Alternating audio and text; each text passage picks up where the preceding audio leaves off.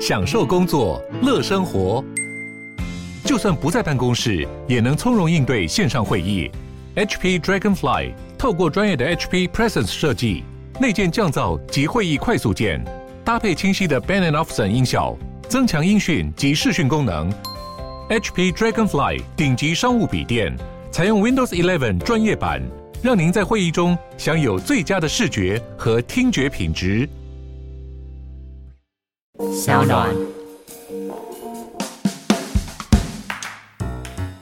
台湾基进不一样，我们认为台湾民族跟中国民族是不一样的两个民族，国家的认同或者是生活的习惯、文化的水平、经济的发展方向，都是完全不同的两个国体，甚至不能够用一国两制来形容。大家好，我是法白的探长桂智。今天这一集，我们邀请立法委员陈柏惟 Thank you 哥。哎，Thank you，单片伟。好，我们今天这一集要来聊一下跟国家证明有关的议题。因为这个 Thank you 哥前一阵子有这个在立法院提案，然后后来这个提案跟我们前一个讨论的议题一起通过的，就是国民法官法。这个提案是要求说，国家应该要来推动这个华航中华航空公司来改名。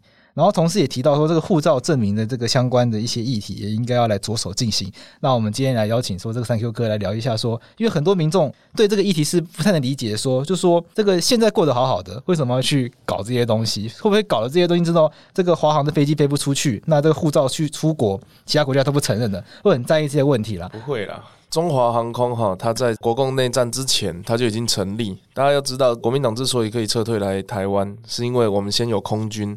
啊跟海军，好，所以那个时候共产党他唯一没有办法注册的就是中华航空。但是他这么久，哦，国共内战之前就有，之前就有，而且当时叫中国航空哦，以前叫中国航空，本来就叫中国航空，所以才会是 China Airline。那华航的议题跟护照证明的议题，其实在立法院里面是两个不同党团、不同人提案的。嗯、我们这边的话是负责护照证明，华航证明，后来的话是这个时代力量党团提案。那特别要讲这一些议题的内容之前呢，应该要先跟大家讲一些前提哦。好，就是说现在最大的状况是台湾跟所谓的中华人民共和国在国际上的账号是重复的。那你可以想象，账号重复，不管是社群媒体也好，Gmail 也好，或是任何你可以想象得到需要登录的系统或媒体，嗯，它都不会被认证。所以，不管是我们说这个世界国际组织，好吗？包含联合国、包含卫生组织、包含其他的航空组织等等都好。两个中国是不被承认的。对，那事实上是台湾现在所戴的这顶帽子，穿的外衣就叫做中华民国，就叫 Republic of China。哦，这个很直翻嘛，我们不用自己用中文骗自己。这一个名字是没有办法被二次登录的，而且事实上是，如果我们跟中华人民共和国一样强，那么或许可以跟他竞争所谓的中国的或中华的正统性，这个代表权的对对对。可是事实上这就不存在这么一回事，我们并不只是人比较少，那我们志气当然高了哈。但是重点是我们也没有他们那么滑，我们的汉人血统也不占我们的大多数，我们也不会去做其他种族的清洗，我们也没有所谓共产党的体系的的这个基因呐哈，所以我我认为我们没有必要去争这个所谓的中国代表权，我们不一定要一个中国，然后就是我们，这也是国民党长期论述的九二共识一个中国，然后那个中国就是中华民国所存在荒谬不现实的原因之一。那另外一个问题是说，好，假设我们没有要争取这个所谓一个中国。的代表性的时候，那我们到底是什么？我认为这个答案很简单，就是我们是台湾人。那当然，就国界来讲，有些人会说：“哦，我们台澎金马，所以我们应该重新定义一个怎么样的名字，或者是 Formosa，或者是台澎金马共和国都好，但它就不会是中国。” OK，我认为它有一个很重要的前提是，我们的国家边界它在于怎么样的一个模式。我们到底能够容纳什么人？就这个边界可以容纳多少容器？说边界是实际上的，包含这个国族认同的，呃，事实上是想象的共同体。但当然，我们从这个，因为不是大家都了解所有 nationalism 嘛，所以我们去从国家的边界来看，我至少也涵盖台风金马这些地区嘛，所以会有很多。所谓不符合现实的，不管是宪法或是法律存在，包含了我们说国家统一前也好，包含所谓的大陆地区啊，甚至包含所谓的我们现在还是宣称十十一段线是我们的。你知道中国是宣称南海九段线，南海群岛嘛，用九段线包起来的都是他的。对，而、啊、我们是十一段线，我们中华民国对多两段，然后我们是南至真母暗沙嘛。我想我这个年代的读国立殡仪馆的这个历史课本都有读到。对，所以它就是有很多不科学、不现实的地方。那这一个，我们把不现实的事情变成真实的情况，这个过程其实就是慢慢要把台湾这个国家，不管是宪法、法律，或者是这个人民认同，慢慢把它正常化的过程。那其中华航跟护照只是一环而已。你会发现，台湾在把国家正常化的过程，它都会有不同的历史契机。对，好，包含我们为了要让民主可以发生，所以李登辉前总统在国民党权力斗争之后。利用三民主义啊，当初国父遗训，所谓的国父遗训主张的就是我们要民主投票。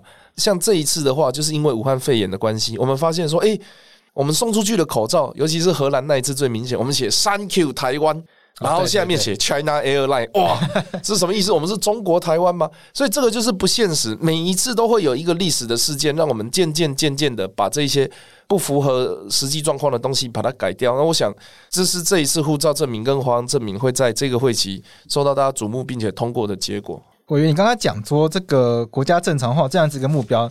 我们先回来聊说，这个应该就是激进党的主要目标吗？其实不是，不是吗？嗯，那这个跟激进党有什么落差吗？激进党认为哦，嗯，中华民国或者所谓的国民党哦，都过度的跟中国有所连结了。OK，其实中国现在把台湾变成内政问题，就是透过中华民国跟中国国民党这两个桥梁。在这个算吃我们豆腐，就像当初邓小平跑去找柴契尔说：“哎，香港是我们的。”那为什么他有机会去说香港是我们的？因为当时有个租约九十九年，对，而且呢，香港因为他没有足够的腹地，他跟他的这个。新界有一定的关系，所以它包含水啦，包含农业啦，所以他们必须要把这个香所谓香港问题做一个阶段性的结束。那个东西是透过事实上，当时香港跟中国被认为是不同的国家，包含关税优惠、贸易制度，包含护照，包含这个钱币，都是不同的东西。对，但是他们用了一个所谓“一国两制”的帽子套在香港身上，然后就变成现在你看到的样子。所以。台湾激进的主张是主权自主化，就我们要干嘛，我们自己决定，没有所谓的一国两制。我们也不希望中国国民党跟中华民国这两座桥梁被中国拿来吃豆腐。比起修宪，就是修改现有不 OK 的东西，我们更主张制宪。我们要制定一个新的所谓台湾新宪法。那当然，这个过程一定会遇到很多挑战，但是这是我们认为最好的方法。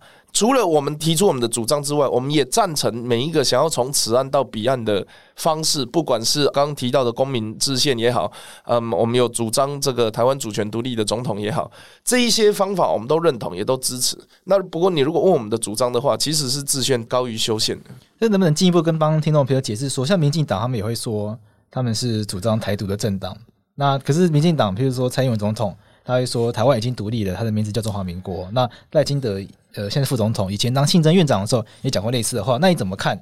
对很多民众来说，他其实分不清楚这样子的一个主张跟激进党主张有什么样的差别。民进党这种这个冻结党纲之后，他们现在比较走的是台湾前途决议文，是说台湾的未来由两千三百万人决定。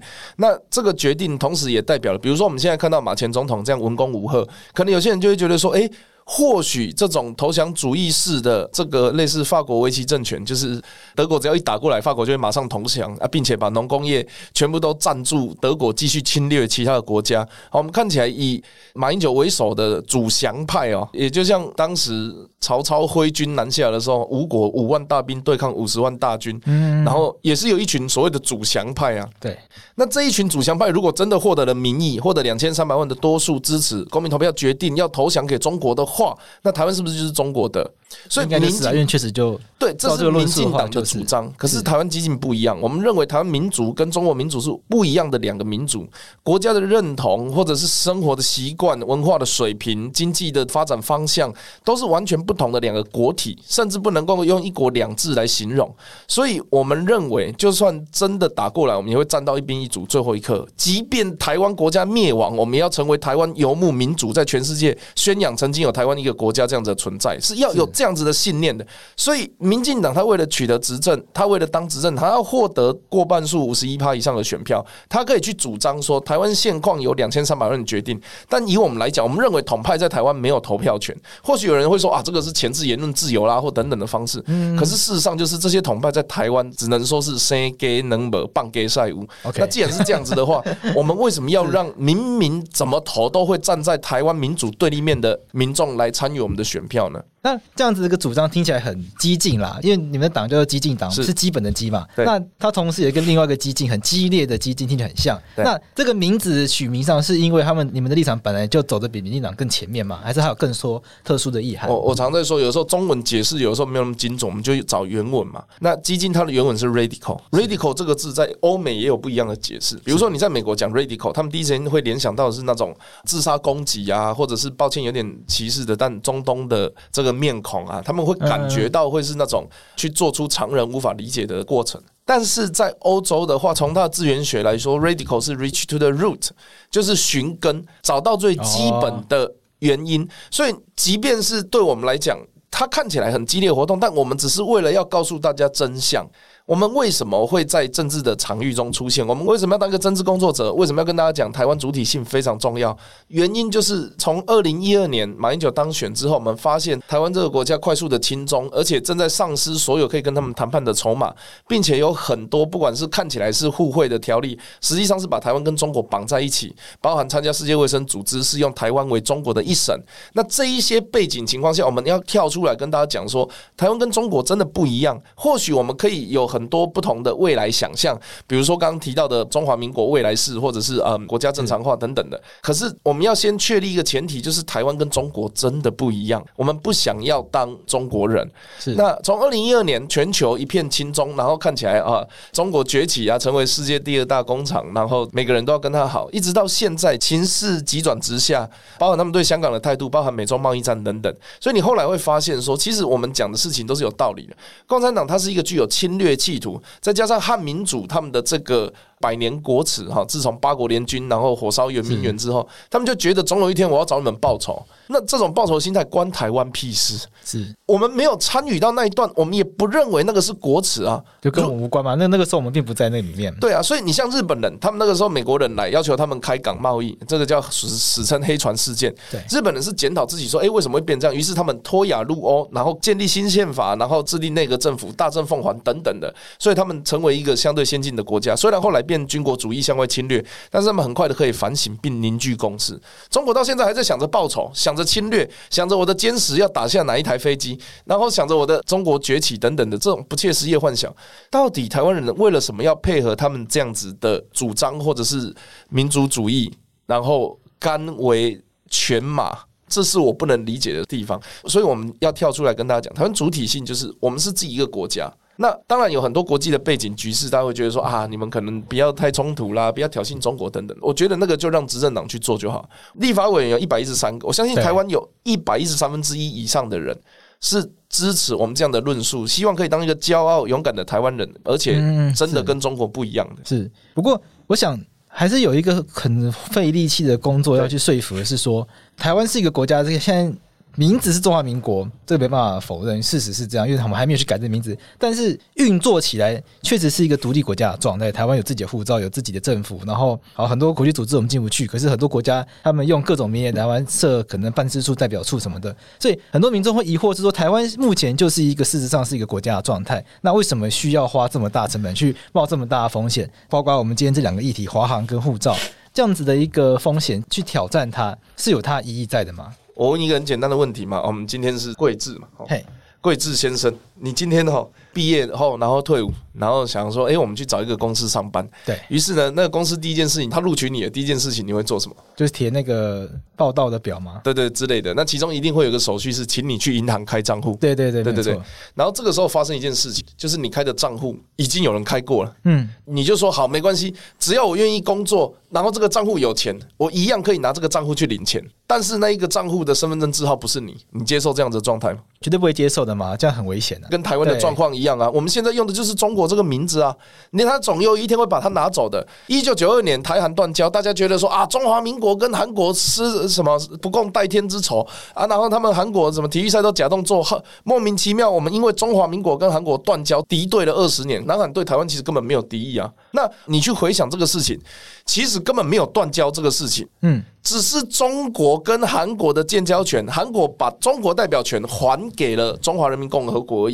OK。所以你以为的建交，你以为的外交，跟你以为妥协的现况，都是中国施舍给你的。你为什么不去争取自己属于自己的那一本账户呢？我觉得你一直是说，因为两岸都对外宣称自己是中国，所以譬如说南韩那个时候，我们会觉得说南韩跟我们断交，对，他只是把邦交。还给了对面的那个中国。对，韩国跟台湾从来没有建交过，因为台湾没有在国际上。韩国跟中华民国建交已经是一九我不知道二几年、三几年的事情了吧？那个时候台湾根本就不是中华民国啊。OK，对啊，对对对，所以对他来讲，他们是中韩建交，然后中韩复交。哦，OK，根本没有台韩断交这个端，所以问题就在这里。你以为你只要有提款卡就可以刷，有提款卡就可以刷？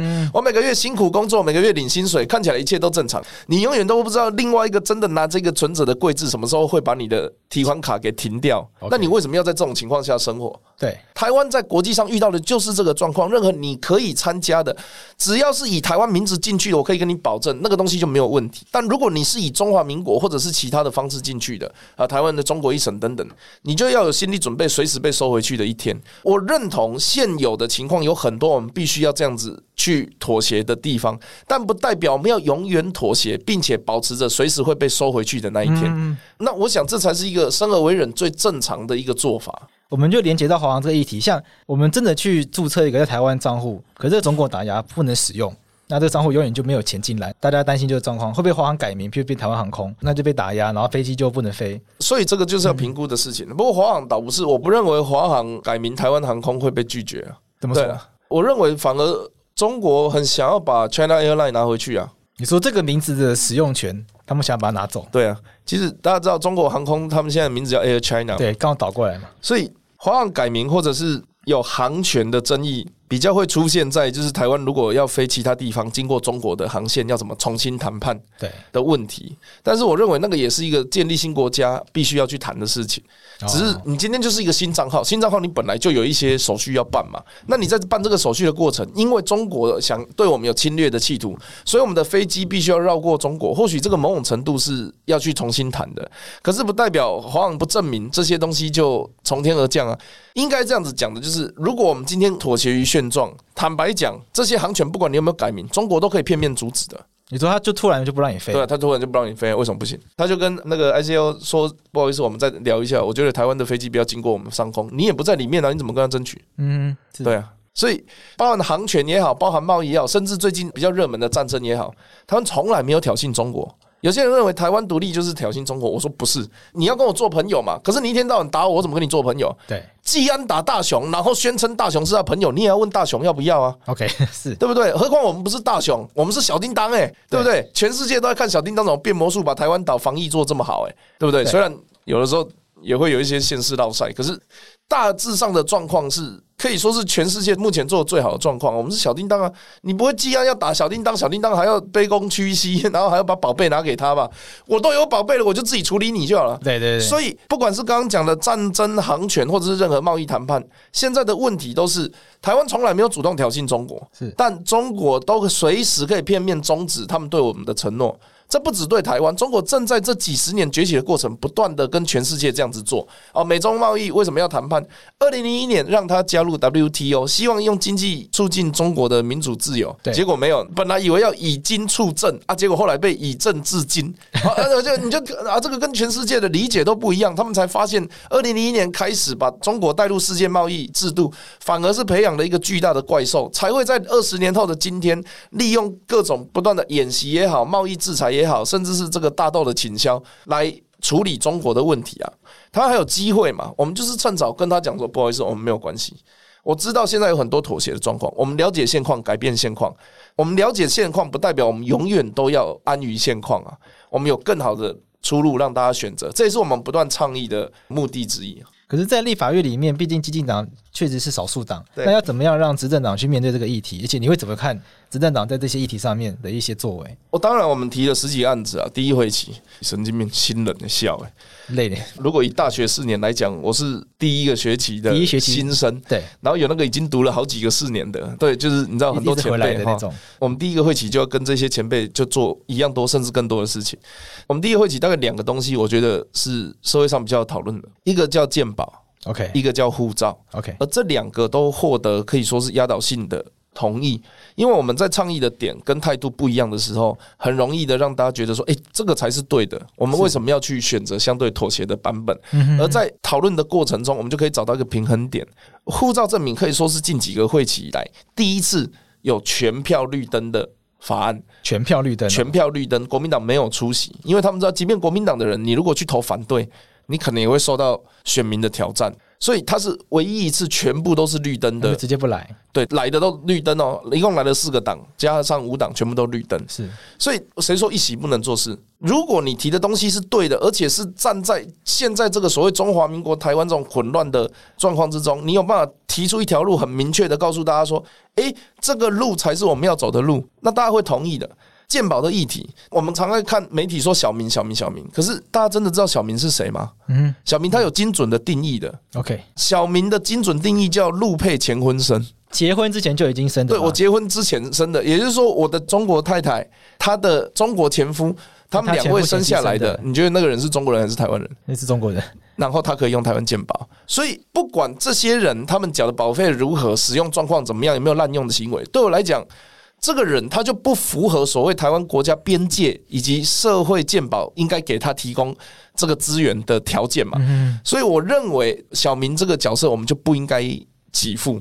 结果大家就在那边攻击啊，那些台湾人不应该怎么样怎么样啊，事实上就是那个人就不是台湾人啊。所以在健保这个议题，我们当时也的确打出一个大洞，然后让民进党也不是说让啦，就是大家就开始可以对健保提供一些意见。最后我们第一回期结束之前，我再次咨询行政院长啊苏贞昌，他说啊，我们健保会在进行一个通盘的检讨，而不单纯只是做片面的修改。OK，所以这一些议题，坦白讲。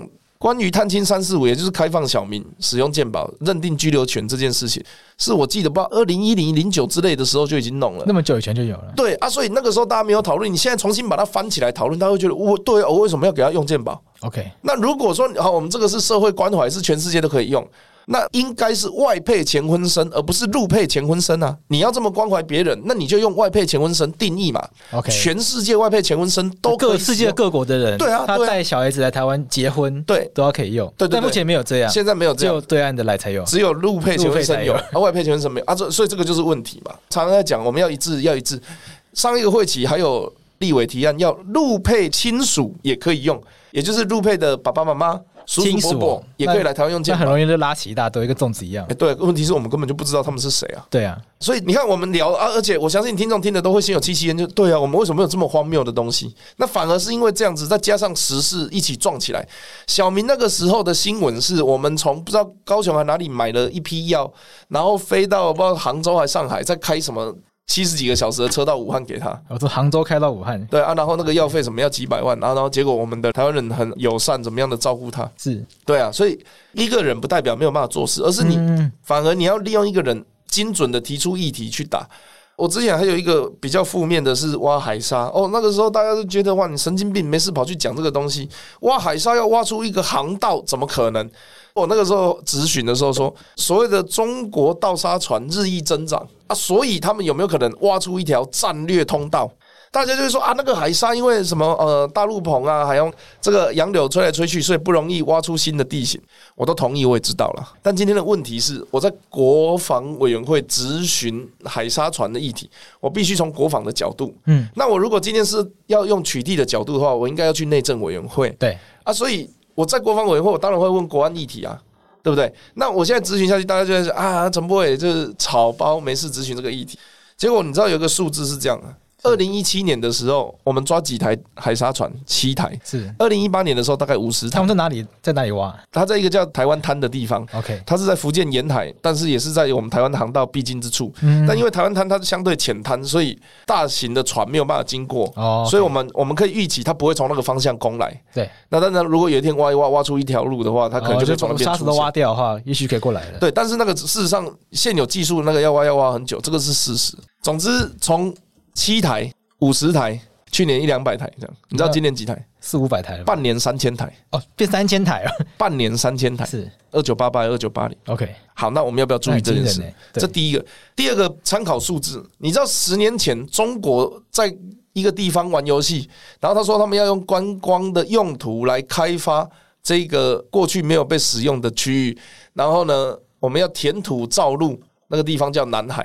十年前说它是观光用途，它跟全世界说我们这个没有要干嘛，就只是观光。就南海那些岛嘛。对啊，现在在干嘛？要放一些军事用地，盖机场，然后盖设施，是，然后甚至坦白讲，就是要宣称主权。OK，宣称它的海域。是。十年前的时候，大家都觉得哦，中国好朋友。对，他们现在有那个卫星嘛，叫北斗嘛。北斗卫星当时开发的时候，他跟联合国申请是申请什么用途？你知道吗？学术吗？叫商业用途，哦、商业用途、哦、就是类似 Google Map，可以让大家 Uber Eats 或是 Foodpanda，、嗯、那个要业配的记得找我们法律白话文哈。好，感谢感谢。他登记商业用途，你知道他现在在干嘛吗？他现在在拿来做军事用途。对啊，他永远都会骗你的国家。嗯哼。所以我们在做这些咨询，在做这些倡议的时候，其实我觉得很简单，你去看，就是说我们到底是提升台湾的国防意识、主体意识，还是降低？OK。那你这些议题提出来，可以让大家真的去关心这些东西，然后想到跟台湾人有关的，对啊，去意识到自己是台湾人这件事情是重要的。这是你在立委的认真里面想要做到的一件事情。对，而且其实，在立法院里面，我们并没有交恶的朋友啊，跟国民党也没有吗？我跟国民党没有交恶，我们是不谈话啊，不谈话。哎，对，我跟他们没有共识嘛。OK，好，但是其他的小党或是政党，我们都可以谈的。所以护照才会有六十四票绿灯的状况出现。那我们来聊一下护照，这护照是民进党几乎都进来同意的。对，那民众党同意啊，也同意，民众党也全票同意。那这个护照会，他的目标是希望可以改成什么样子？因为之前有一阵子很流行贴台湾国贴字，那我有朋友就是贴了，然后在香港转机的时候就被带去问话，然后只好把它撕下来。因为香港现在是中国，对，因为香港毕竟中国一部分，大家也可以理解。可是衍生的议题就会是说，大家担心说，那护照以后改了会不会没办法出国？很多国家如果还是不承认的话，所以这个就是建国工程的一部分啊。不过哈，大家可能会觉得说啊，我现在好好的，为什么要给我改那个样子？对，我们慢慢来讨论啊。事实上是第一个，有谁规定护照一定要写国民？有这个例子吗？护照上面没有国家名字。我记得瑞士吧，他是写我是瑞士人的护照。哦，我说他瑞他那个语言写出来，他是我是瑞士人。对，那我们可不可以写一个我是台湾人的护照？哦，这是一个可以思考的方向。对啊，我是台湾人有什么问题？那今天在国民上，他就必然会遇到宪法问题。我们国民是中华民国，对，所以我们当然要把 Republic of China 拿掉。所以我一开始的提案是不要中华民国，然后加强台湾意向。不过后来这个提案，当然在立法院里面表决有一些它的议事规则，总之就是巧妙的被排掉了。OK，对，那后来是以民进党的提案来盖过我的版本。我换个方式讲啦，虽然最后过的不是我的版本，但大家也会觉得那个东西是跟我们有关系的。原因就是因为我们提了这个，所以你民进党必须要提出一个执政党对应的版本。这个从以前到现在都是这样哦，包括过去时代力量在野党有版本，对，但执政党一定要，因为执政党为什么要有版本？因为执政党要有一个行政院。跟他们这个就是他是党团的版本还是行政院要有版本来？党团的版本，党团版本。但党团的版本原则上就是要跟行政讲好嘛，你不能党团出一个版本行政的，他们不能自己打架，这样很奇怪。对啊，事实上我们提的，如果行政有困难，行政他们当然也会跟立院党团反映嘛。对对，哦，或者是立院党团有一个强力的，我觉得说这个总统为什么要做这件事情？哦，类似阿扁的时候就有遇过这个状况，就是行政很强硬的要推一件事啊，然后立法院觉得不行，所以连立法院民党团都没有支持行政院的版本。就哦，有这么严重的冲突过？其实，在民主国家，这是很正常的，也是可以理解啦。对啦，因为不同议题，你不能要求所有人都吞嘛。所以，像那个当时服贸的时候也是啊，我们一直逼国民党要逐个出来表态，结果他们就全部都关起来不表态。OK，对啊，这个就是事实嘛。所以我们提出版本之后，不止民党提的版本，那时代力量又再把我的版本再拉出来，嗯，就是要让大家把这些东西。一次看个清楚。对，那后来最后的版本是民进党的版本是应该提升台湾的意向。OK，那这个时候就会被人家怀疑说，诶，会不会到时候提升了台湾的印象，但中华民国还在？这就是下一步我们要监督，因为这个是公决案，就是好，我们立法院的共识，请你行政单位遵照。所以接下来下一个动作就是外交部要提出新的版本。对，那外交部新版本的时候，我们要继续去跟。哦，这个就是我们下一步的工作。可是我们至少做出了一件事情，就是。一百一十三席的立法委员，即便有人缺席啊，所代表的立法院以全票通过的方式，希望这个国家的护照可以变成台湾意向提升的一个方向。那我想，这个就是护照证明最大的意义存在啊。其实很多人不知道，我们那个时候可以呃一百多国免签哈，并不是因为我们叫中华民国，或者是马英九当总统。主要有两个原因，第一个，台湾人出国表现优良，我们是优良的人民，我们是优良的国民，对对对，这是第一个。第二个是我们使用了晶片护照，让全世界的海关在认证的过程啊，不管是用护照或是用其他方式，人脸辨识或是晶片，他们被骗的机会降低很多。哦，所以会有一百多个国家愿意给我们所谓的免签，反而是那个晶片护照这个技术提升帮很多的忙。对啊，但问题就出在说，诶。我们办了一个护照，然后大家觉得我们是好朋友，结果后来发现，反而是纸本的护照那个 Republic of China 会造成世界的混淆。然后我们就有人会被带去说，哎、欸，你是不是中国来的、啊？甚至是我们知道，因为在武汉肺炎爆发的过程，有些人出国就遭受到歧视啊。哦，对。所以这些过程你会发现说，啊，我们不是优良的好国民啊，你们不是让我们出国都很方便啊？什么？为什么又要把我们当成中国人？所以那个过程就会让大家很不爽，你知道吗？对啊，这也是为什么护照证明会全票通过。你如果今天觉得这个不 OK，你国民党出来反对嘛？对。所以以代议政治、以民意的角度来讲，这一次立法用护照证明可以说是真的是大家都要。并不存在于什么，有些人可能觉得怎么样，没有那些人都没有出来，所以不能够代表任何的立场。那这个在做的时候有没有一些方法可以解决一些民众的疑虑呢？譬如说，很多民众对于这样子的一个改变还是会有一些恐慌啊，说这个会不会以后真的就会对我们台湾有很大的影响啊？我们如果不用国家的角度去做，反而会引起人民的恐慌。我们如果大家都是用中华民国，你一个改台湾的会被叫去问。我们如果大家都用台湾的话。那就不会有问题了。你即便是所谓的这个绥亲政策或者投降主义者，你就可以说啊，没有啊，的政府就投票投诉人家，人家政府就改了啊。我也是中国人哦，支持那个中国台湾，你还是可以这样子讲啊。对，可是你还是可以这样主张，你还是可以这样主张啊，就政府改掉了啊，嗯，对不对？那可是现在的情况是反过来，我明明是台湾人，我护照要先是解释一次中国人，然后才说我是台湾人。那请问哪一个解释成本会比较高？是啦，对啊。我我有时候其实，在讨论这个议题，我都觉得很痛苦，就是我是台湾人，为什么要解释这么多？我想大家出国都有遇到这个经验了，我自己有遇过啊。就出国买买火车票，那还要写国籍，他就会写中国。对，那你去跟他讲，他后来跟我讲说，他们电脑里面没有台湾这个选项。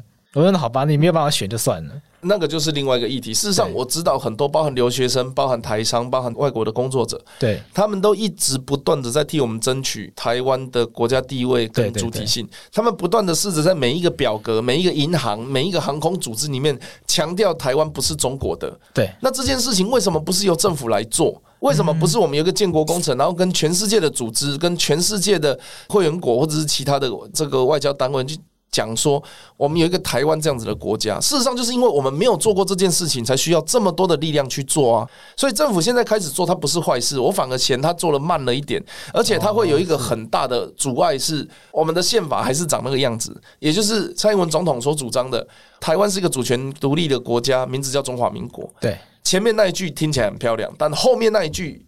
依然会造成其他的阻碍，是。但这两句放在一起的时候，你就可以有的时候用前面那一句，有的时候用后面那一句。这是民党全面执政的情况下，他们所保持的一个态度跟立场嘛。嗯。事实上是马英九政府他也用这个方式在讲，但是他的讲法是世界上只有一个中国，对，那就是中华民国。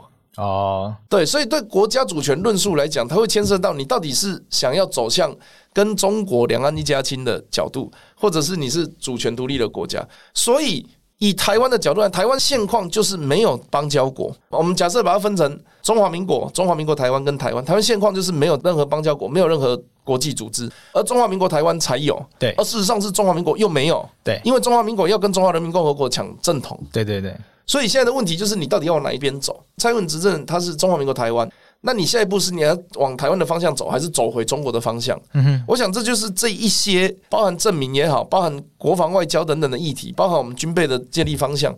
我们如果与中国为敌啊，又或者是说中国对我们有侵略的意图，我们想要防御，那我们的飞弹部署就会位于我们的西岸。那如果我们是要跟美国为敌，然后每天今天看的不是共军飞越海峡中线，而是美军飞越太平洋中线，那我们就不达这个飞弹部署在东岸。那这个就是方向的问题，就你到底要往台湾走，还是要往中国走？对，这个是我们全体国民在未来几年要不断不断挑战的议题。但是有一个很现实的，我们常常讲啊，那个选举到了，大家卖亡国感。其实两边都在卖嘛，有没有人讲过什么中华民国要灭亡了？其实两边都有了，对了，然后有就觉得有嘛，一边是中华民国要灭亡嘛，一边是台湾要灭亡，一边要卖台嘛。所以如果我们选择走第三条道路，就是我们是台湾人，我们不是中国人，对，那以后就没有亡国感的问题。是对啊，日本人会觉得我如果这一次投票投诉，我会变中国日本嘛？日本没有中国国民党啊，所以他不会担心自己变成中国日本啊。对，台湾有。那你觉得？激进党这个建国工程这样子一个方向，你觉得最大的阻碍是来自于外部，比如说中国的施压，还是是内部人民不太能够接受这样子的想法？呃，我认为这个不是阻碍、欸，我认为是一个学习的过程。对内部来讲，因为我们不知道原来有一条这样子的康庄大道可以走。嗯，就像我之前一样啊，我不可能从小下来就我我妈跟我说，哎、欸，来叫声妈听听啊，不要我要被逮完倒地，不会吧？没有人是出生就长那个样子。对，他是经过我包含在中国工作，然后去其他国家看看，然后发现台湾跟中国不一样，回来加入政治组织，想要投入政治工作，加入激进党。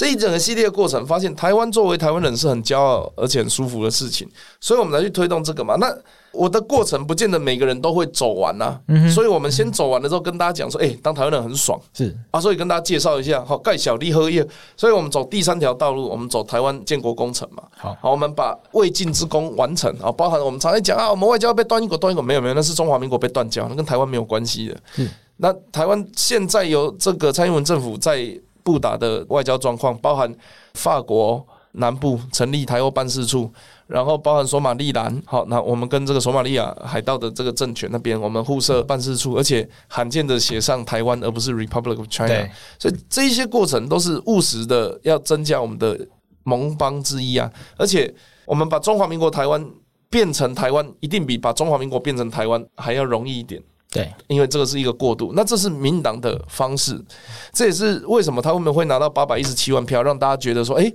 我虽然现在在国足认同有问题，但是我我我认为民进党是目前的最大公约数，这也是二零二零的投票结果。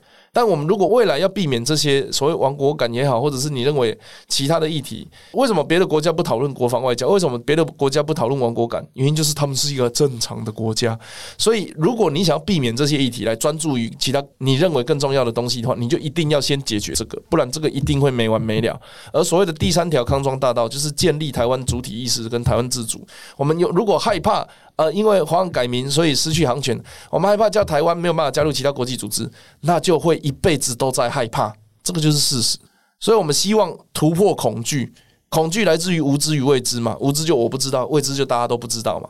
那你突破了你的无知跟未知之后，你就会发现大家都不知道，你也不需要知道。那你不知道的东西，你就去把它补齐，然后你就会发现啊，把台湾这个国家打造起来，一定是最好的走法，一定是最好的方向。我本来还要问说。这样子的一个状况，是不是因为很多民众还会担心这个是确实受到这个中共文攻武吓的影响，所以会感到很害怕吗？不过刚刚你问题已经回答完，就是说你认为这个恐惧本来就是一个需要克服的过程。我我认为恐惧不是克服啦，我都转化嘛。你恐惧来自于无知与未知。我以前被鬼压床，你如果被鬼压床，你一定很害怕。为什么动不了？我后来去读书，上网 Google，然后发现它是一个就是什么意识醒的身体还没醒的过程。嗯，然后你就会发现啊，这不是鬼压床，这是一个病症啊，可能太累或者是怎么样。然后你就会发现这个东西很好玩。OK，就是我已经醒了。但是我的我身体还没有办法动，哎、欸，好可爱哦、喔！所以我到后来我可以自由操作鬼压床，就我醒了，然后又被压，又可以动了，又被压这样子。那那个东西，你说是克服恐惧吗？不是，你只是把不知道的东西搞清楚而已，就了解未知的事物。对，中国打台湾对他有什么好处？台湾为什么要怕中国？但台湾不是说我自己宣称中立，然后未来世界上所有的世界大战都跟我没有关系。那台湾也不会是说我投降中国之后。我就一辈子都不会遇到战争。对，台湾现在的状况最好的原因就是我可以选择跟两边交朋友。嗯，但现在的问题是中国不愿意跟我平等做朋友，他只想我们当他的小弟。那我们就等他正常一点再来交朋友。是我走在他前面，不是他走在我前面呢。OK，那另外一边我可以跟美国、欧美其他国家五眼联盟等等的情报共享、军演联合，然后自由贸易。台湾在这个情况各方面都过得很好啊，为什么一定要谈中国？所以，你如果看得清楚他的文攻武赫的话，你就会发现，他这一一系列从我们有意识以来，全台湾最害怕共产党的就只有国民党而已啊！台湾人从来不怕共产党的啊。哦，怎么说？因为国民党被他打到台湾来啊。是台湾人跟共产党有什么关系？从来没有瓜葛，实际上没有接触过。所以台湾里面会怕共产党的就只有国民党而已啊！你有听过台湾人在说“呃，我怕战争”吗？你有听过台湾人说“我不要我我如果失去中国不知道怎么办”？从来没有，只有国民党。这也是唯一一个有战败记录的，就是国民党是懦弱胆小的，就是他。所以我觉得这些事情都很简单，了解之后你就可以克服你的恐惧。中国都打台湾，对他没有一点好处，然后台湾也完全不需要害怕它。我们的海空军完全不出它，在区域联防的情况下，常有人说啊，我们一定要买最好的武器，要有最多的的什么东西，有的没有的。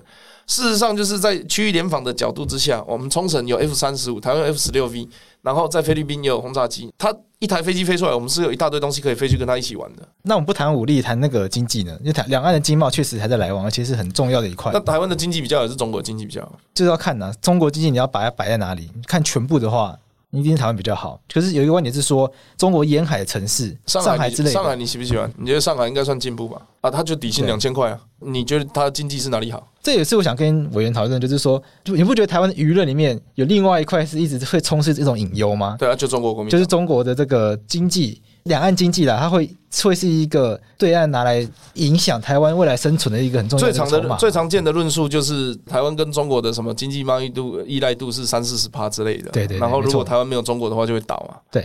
结果呢，我们常常在讲说，哦，台湾不要主动跟中国失去联系。结果这件事情在二零二零年一月发生一件事，叫武汉肺炎。对。货运呐，这个航运呐，全部都要断掉，哇，吓哭了！如果没有中国的三四十趴，台湾要灭亡了啊！请问我们活得正常吗？还算正常。请问经过半年之后，我们有因此灭亡吗？我们在那边自己吓自己，吓了一辈子，吓了二十年。结果真的武汉肺炎发生的时候，我们真的断了半年。我们发生什么事情了吗？OK，全部都是来自于空穴来风，然后用自己吓自己的方式，然后达到这种被恐吓的效果。事实上，你去了解之后，台湾的经济跟中国的经贸的依赖度这么高的原因，是因为我们把原物料载过去之后，在那边加工，再卖到全世界，它有一个过水的过程，但那不是我们的主要经济来源呢。我们当初如果没有中国，这些东西是在台湾自己做，从纺织成衣到这个皮鞋、皮件，到这个小至五金螺丝，然后钢材等等。这些东西是本来都在台湾做的，对，是因为中国有比较便宜的劳工啊，然后比较可以被破坏的环境跟低廉的土地，以及可以配合随便我们搞的这个政府官员招商计划，所以台商们才会一窝蜂的去中国，在那边设厂，在那边工作。而事实上是在那边获得了相对比较便宜的原料等等，其实都是成本考量嘛。对，那做好的东西，我们再卖到全世界。这个到底跟台湾依赖中国有什么关系？我们离开它，我们只是少了一个成本可能低的地方，但东南亚成本也没有比较高啊。所以为什么台商回流一第一次干就八千多亿？嗯哼，就是因为诶，怪怪的，我在这边会被坑杀哎，对不对？对，我们有收购在那边，我不知道收购在哪一间百货公司在那边盖一盖啊，盖好之后就整栋被人家抢走，应该是星光的，确实有这件事情啊啊，这些经验就是有的啊。对，啊，你为什么要去挑战那个政权？你的房子、你的公司被夺走的机会比得乐透还要大哎。对不对？你得乐透，你爸爸可能要买一个一辈子才会中。你只要去那边盖公司，你就会中乐透，你的公司会被抢走。哎，对，神经病！你去那边干嘛？是啊，对呀、啊，这个就是历史。所以啊，我们没有了中国，台湾就会倒。二零二零年的上半年已经证明过了，没有陆客，台湾不会倒；没有陆资，台湾也不会倒；没有中国对台湾的不管是什么优惠政策啊，台湾都不会倒。是，这就是事实。是。所以中国发现说，哎，我以前都骗说我一定要用我的观光客，用我的这个什么样的让利啊，或者怎么样优惠啊，台湾人就会喜欢。就突然被断了半年，然后被发现说中国都在骗人，他现在只好怎么样，就用恐吓的。对，除了唱和就是恐吓，他还有什么其他的招？所以我们必须要表现出一个态度，就是哎，我跟中国从来就不是同一个国家，即便现在我们是中华民国，但我们的态度就是我是台湾人，我不是中国人。那我们看你都是很持平的，而且是以全世界的标准来看每一个国家。中国不过就是其中一个国家，我不会特别重视你，或者是特别谈论你。但你现在因为对我的威胁很大，一视同仁的情况下，我觉得中国现在不太适合做我们的朋友。我们的高度是这样子的，而不是一天到晚想着然后中国要怎么样对我好，要怎么样让利，那个不是我们在思考的事情。是我现现在的情况就是中国还没有资格跟我们做朋友，就这样子而已。中国的产业是台商去教他们的，他们技术是台商带起来的，他们的劳工制度、外贸协议、那个汇款，甚至是文化艺术，都是台湾人教的啊。呃，可能有一些香港人啊。OK，那到底是为了什么？我们是老师，啊、现在要被学生欺负，没有理由啊。是啊，顺便广告一下，就是说这个两岸经贸的问题，我们在上一集有邀请李纯博士、李纯老师到我们节目中，那大家有兴趣的话，可以回去听上一集，有也有蛮多类似的观点。因为我们这个节目，我们有开放粉丝提问的，因为大家对这个三 Q Q 要来都非常感兴趣，所以我们有两题。这个是粉丝提问的，第一题是为什么这个三 Q 哥不加入民进党参选，要加入激进党？其实啊，我我刚刚讲过嘛，第一个主张就不一样啊。民党现在没有台独党纲，然后民进党他要做一个所谓台湾人的共和政府，就是我不是中国人，但那里面当然会有所谓的，不管你说华独也好，台独也好，然后或者是呃维持现状派，它会有很多不同的。状况在里面，而且他要慢慢取代所谓的中国国民党的票源，要把那些自认为是台湾人但不知道为什么票投中国党的那一些人慢慢洗回来。所以他们可能没有办法一下子接受这么多的台独，而且他们要执政，他们想要在短时间内获得总统级国会过半，所以他们提出一个叫做两千三百万人决定前途的论述来取得政权，这个也是事实。但我认为，除了要有人去做这个房子以外，也有人要去做墙壁啊，也有人要去当家具啊。好，所以有些人可能看起来很潮哦，他可能就想要当家具。那民党他想要执政，所以他去当屋顶。那基金要做什么？现在。有那个白蚁会吃我们的房子嘛，所以我们要去当那个红砖房嘛。哦、oh, 所以中国白蚁它就不能住红砖嘛。嗯，那我们就要当墙壁，我们要当那个国防外交的那个第一把交椅，我们要捍卫我们的国防跟主权。所以在台湾激进的论述上，是我们是台湾人，我们连统派都当外国人。OK，这样子的论述在民进党是不能，因为他们会觉得啊，你们言论自由啊，什么东西？可是我们认为我们也没有错啊。你如果认为你是中国人，你飞机买了回去嘛。所以在态度上可以隔绝，而且在其他论述上也会慢慢的不一样。那再来，就我自己个人的习惯哦，就是我认为在大公司它相对比较保守稳定，然后它有一定的升迁制度。对，但在小公司它比较有爆发力。它如果有一个很棒的 idea 或是 innovation，我们去给他适当的资金，给他适当的人力，他或许可以开发出一个比传统公司还要大的新的一个产品嘛。是。所以当时我是选择了走这个小公司的路线，也是听起来就很像是很多人喜欢新创期，也不一定想要进大公司这种感觉。啊，事实上以年纪来讲，你如果年纪相对大了，要走新创难度就会高一点嘛，因为技术技术一直在变嘛。对，你在年轻的时候你才有选择啊。对，走了一个比较平安，年轻的时候选择了一个新创的，或许我长大的时候我可能会比较偏向保守啊。这不一定啊，或许我晚一点参与政治的话，可是现在我就在激进了。事实上，目前为止也证明我们一路走来，并没有任何对不起自己，而且说话也都蛮自由的。而且在对抗中国主体意识的情况下，我们也不用在那边担心啊，这个会不会得罪他啊，会不会干嘛？没有，我们只是在讲我们的。你只是我们在讲全球战略的其中一个国家而已。OK，这是我们的态度。哎，我自己突然插一个问题，因为刚刚听到一半，突然想到一个事情。那基进党要怎么看金门跟马祖？我刚刚讲过，我是中华民国的立法委员，所以就。中华民国的角度来讲，台澎金马为现有的实际领土，虽然宪法不是这样写，所以这就要了解现况。那台湾基进的主张是认为说，你金门马祖他们也缺一个过程，这个叫著名自觉的过程。台湾还没有著名自觉要成为台湾，对，所以我们现在是中华民国台湾。金门马祖也从来没有自觉过，他到底要加入谁？哦，对，你知道，对金门马祖的居民来讲，是哦，国民党在我家盖基地啊，然后共产党拿炮弹打我家，然后有一天他就变中华民国了。他没有经过说，呃，我要选择民主自由，还是要选择共产专制？OK，他没有选择，我们要同饮一江水啊，然后同吃一条根。的中华人民共和国，还是呃有投票制度，然后他们选出来立法委员可以在立法院里面摸人家的裤子的民主制度，就他们还没有做过这个选择。是，那有了那个选择，我们再来讨论我们是不是同一个国家。我觉得这样子的论述会是比较健康一点。哦，这可以理解啊。好，那粉丝的最后一个问题：基进党现在就一个人进入国会，那未来撑得下去吗？可以啊。二零一二年基进侧翼成立到二零二零年八年的时间，我们没有一席议员、里长都没有。我们或许在政治工作的这个路上有结交了很多朋友，也有一些认同我们的呃现任的党公职啊，不管其他政党的或者是所有支持我们的民众都好，那我们就是没有一席，里长也没有，嗯嗯，代表也没有，是一席都没有的情况，我们走了八年，何况我们有了一席，对，说不定会加速，没有开玩笑，反正产生问题。是不过席次多寡本来就不是一个政党能不能长久经营下去的重点，而是。他是以什么形式存在？他走了一个八年，没有任何席次。现在有了一席立委的时候，我们在做什么事情？是有人会说：“哎、欸、啊，你们有一席啊，未来可以干嘛？”我们就刚刚讲，一席就可以做到。我们现在新闻声量就是很高啊，就对我在脸书发废文都会被剪接上争论，然后骂我一个小时啊。就你知道敌对电台，我们还是有影响力的，是事实上在推动一些东西。再来就是你的目标是什么？常常在讲政党存在的意义是为了取得执政，但你要怎么取得执政？你是要用纯空战的方式，用政治声量的方式，就是每天议题对打，然后批判所有的其他的政党，然后凸显我们很厉害，这是一种方法嘛？那还有一种就是我们真的走进地面，然后去做组织，然后把过去那一些年轻的灵魂组织起来。我常常讲，基金要组织的是年轻的灵魂，而不是年轻的肉体。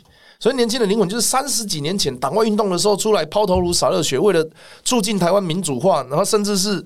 上街头被关、被刑求、海外的黑名单，这些都是所谓年轻的灵魂，为了要改变那个古老的国民党戒严体制的。嗯，所以他们或许白发斑斑，可是他们也是年轻的灵魂。就既要组织的是这一群为了不断的冲撞过度保守，然后不愿意进步的政府体制，然后我们不断提出新的论述，符合世界的潮流，让台湾国家跟政府能够越来越好，然后让人民能够满意现在的民主体制，这个就是我们要追求执政的一个路线嘛。所以就是你应该要真正的去与人做出连结。还有一个很重要就是学习，我们因为你看我才做半年，对，民党几年三十四岁吧，是你半年要怎么去跟三十四岁的选一个行政首长？对。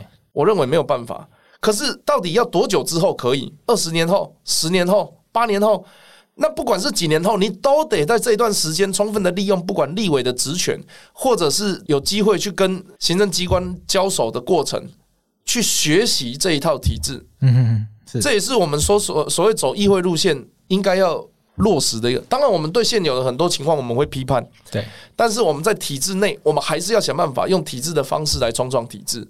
所以这是激进跟其他政党会比较不一样的地方，在冲撞过程，我们也在学习，而且我们有计划性的。我说这个未来总有一天要夺城，但是不知道是哪一天。不管是蓝的城、绿的城，我们总有一天要把它变成纯正的台湾城，这个是我们的目标。